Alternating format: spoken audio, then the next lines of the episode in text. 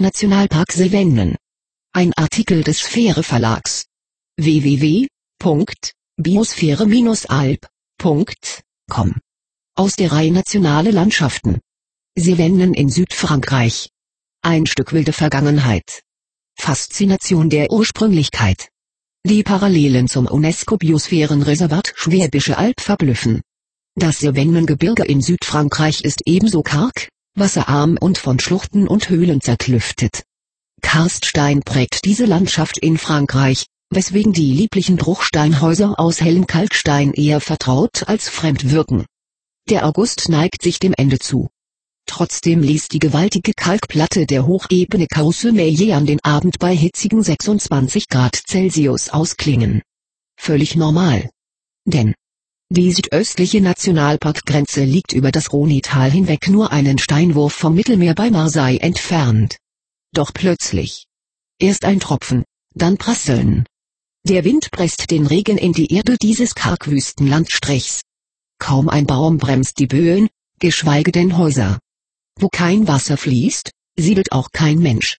Auf dieser 340 Quadratkilometer mächtigen Steinplatte leben nur 450 Seveneser. Zum Vergleich. Das Biosphärengebiet Alb umfasst 850 Quadratkilometer und bietet rund 150.000 Einwohnern eine Heimat. Wie auf der Alp verrennt auch dieser Regensturm in diesem rund 1000 Meter hohen Karstgebirge haltlos wie durch ein Sieb. Umso mächtiger schwellen die Flüsse im Tal, gespeist von hunderten Quellen, die wie am Fuße der Alp scheinbar aus dem Nichts der Felsen zu kommen scheinen. So wird diese Platte von den 600 Meter tiefen Schluchten der Flüsse Tarn, Tarn und Jonte vollständig umrahmt eindrucksvoll zur Freude der Kanufahrer, die ein wildes Frankreich aus der Wasserperspektive erleben dürfen. Diese Kalkplatte ist nur ein Teil des Nationalparks, der seit 1970 besteht. Kernzone 935 Quadratkilometer. Dieser wiederum bildet seit 1985 das Herzstück eines größeren Biosphärenreservats, gerahmt von einer besiedelten Pufferzone, 2785 Quadratkilometer. Als jüngste Auszeichnung adelte die UNESCO in 2011 den größten Teil dieser faszinierenden Flora und Fauna zum Welterbe der Menschheit. Die Idee dazu hatte schon 1913 ein gewisser Eduard Alfred Martel angedacht, seines Zeichens Höhlenforscher. Seither ist viel geschehen. 430 verschiedene geschützte französische Pflanzenarten gedeihen hier 2300 Arten sind gezählt. Doch noch mehr feiern die Sevennen ihre spektakuläre biologische Erholung bei den Tierarten. 2410 sind inventarisiert, einst verschwundene Spezies wieder eingebürgert. So drehen die Gänse und Mönchskeier im Aufwind über der Jonte-Schlucht weitläufige Schleifen, ja über die ganze Gebirgsplatte hinweg, ohne einen Flügelschlag, alleine von ihrer bis zu 2,80 Meter Metern Spannweite getragen. Den letzten dieser stolzen Riesen der Lüfte nahmen Bauern und Jäger 1940 aufs Korn. Doch der Geist des Nationalparks beruhigte die Gemüter, so dass hier 1981 die ersten zehn Geier über der Jonte-Schlucht angesiedelt wurden. Futter gibt es mehr als genug. Dank des berühmten Roquefort-Käses weiden 30.000 Schafe auf dem Meillern Hochplateau. 600.000 im Departement Aveyron. Man muss die Kadaver eben einfach liegen lassen. Doch an diesem Morgen bleiben die Könige der Lüfte in ihren Horsten. Es fehlen die Aufwinde. Der Nachtregen kühlte empfindlich ab von den über 30 Grad Celsius verbleiben morgens nur noch kühle 8. Dafür aber lacht die Sonne. Fast den ganzen Sommer trübt die dunstgeschwängerte Luft die Fernsicht. Doch dank des ungewöhnlichen Temperatursturzes schenkt heute der Mont Aigual einen klaren Tag. Das Mittelmeer schimmert am Horizont wie sonst nur im Frühjahr oder Herbst. Dieser Berg ist nach dem Mont Lozere, 1700 Metern, mit 1567 Metern zwar nur der zweithöchste der Sevennen, aber dafür der schönste. Viele Urlauber nutzen die Wettergunst und pilgern auf diesen kahlen Gipfel. Wenige tatsächlich per Pedes, beispielsweise vom 1200 Meter tiefer gelegenen Örtchen Fallerauge im Tal des Flusses Herault. 4000 Marches heißt ein spektakulärer Wanderweg, der alleine auf den ersten drei Kilometer 600 Höhenmeter bezwingt und das auf der prallen Südseite. Da haben es die Rennradler schon leichter, die sich durch nicht ganz so wie in den Alpen steilen Kehren nach oben schrauben. Ganz leicht, aber ohne jeglichen emotionalen Höhenflug. haben es die zu vielen Auto- und Wohnmobiltouristen. Sie schlendern mit etwas ungemütlicher Mimik über das Parkplatzgelände, um schließlich im Kioskgebäude zu verschwinden. Stopp und Fotoklick vielleicht noch ein Kaffeecreme. Diese mildwilden Wasser in den Schluchten der Sevennen sind bei den Durchreiseurlaubern eben sehr beliebt. Zwei Millionen Besucher jährlich zählt die Nationalparkverwaltung, wobei der Löwenanteil zwei bis drei Tage bleibt. Zum Vergleich.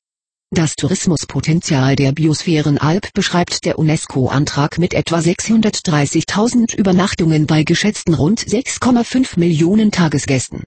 Wie auf der Alb, sind im Nationalpark die Höhlen und Schluchten gefragte Ausflugsziele. Was Freunde der Unterwelt in der Nebel- oder Bärenhöhle finden, kann der Savannenurlauber in der Grotte de Trabuc, 12 Kilometer Länge, oder in der Rosa Grotte Taugilan mit rötlich schimmernder Stalagmiten entdecken. In der Grotte Aven Armand führt sogar eine Seilbahn 200 Meter tief hinab, und in die Grotte des Demoiselles gar eine Schwebebahn. So wie viele Täler in Bad Urach zusammenlaufen, zentrieren Savannentäler eindrucksvoll die Örtchen Meruis oder Saint-Enemy. So wie am Albrand schlängeln sich dort ebenso Passsträßchen vom Karstgebirge herab entlang der steilen Hangkanten ins Tal. Und schließlich, was für schwäbische Paddler das Lautertal ist, bedeutet für die Seveneser die Gorges Lutarn und die vielen anderen Schluchten. Nur dass im Nationalpark der Sevennen alles ein bisschen gewaltiger ist, ruhiger, einsamer als auf unserer schönen Alp. Fakten zum Sevennen Nationalpark. Doppelspitze. Nationalpark trifft Biosphärenreservat. Sevennen Nationalpark. Was für die Biosphärenalb das Infozentrum im alten Lager bei Münsingen ist, finden die Besucher des Nationalparks und Biosphärenreservats der Sevennen in einem richtigen Schloss mitten im verträumten 2000 Seelen Örtchen Florak. Die Besucherräumlichkeiten wirken vergleichsweise beengt, die Ausstellung dort spartanisch. Bescheiden eben. Und doch. Die Entwicklung in den Sevennen an der Natur, am Image in Sachen Tourismus können Beispiel geben. Riesige zukünftige Urwälder bedecken den Nationalpark. In 68 Prozent der üppigen Kernzone, 935 Quadratkilometer, wachsen bis zur Meereshöhe von 500 Meter Steineichen, Esskastanin bis 900 Meter und darüber die Buchen. Dem natürlichen Alterungsprozess überlassen sind sechs Wälder, 950 Hektar, und 350 Inseln von durchschnittlich 3 Hektar.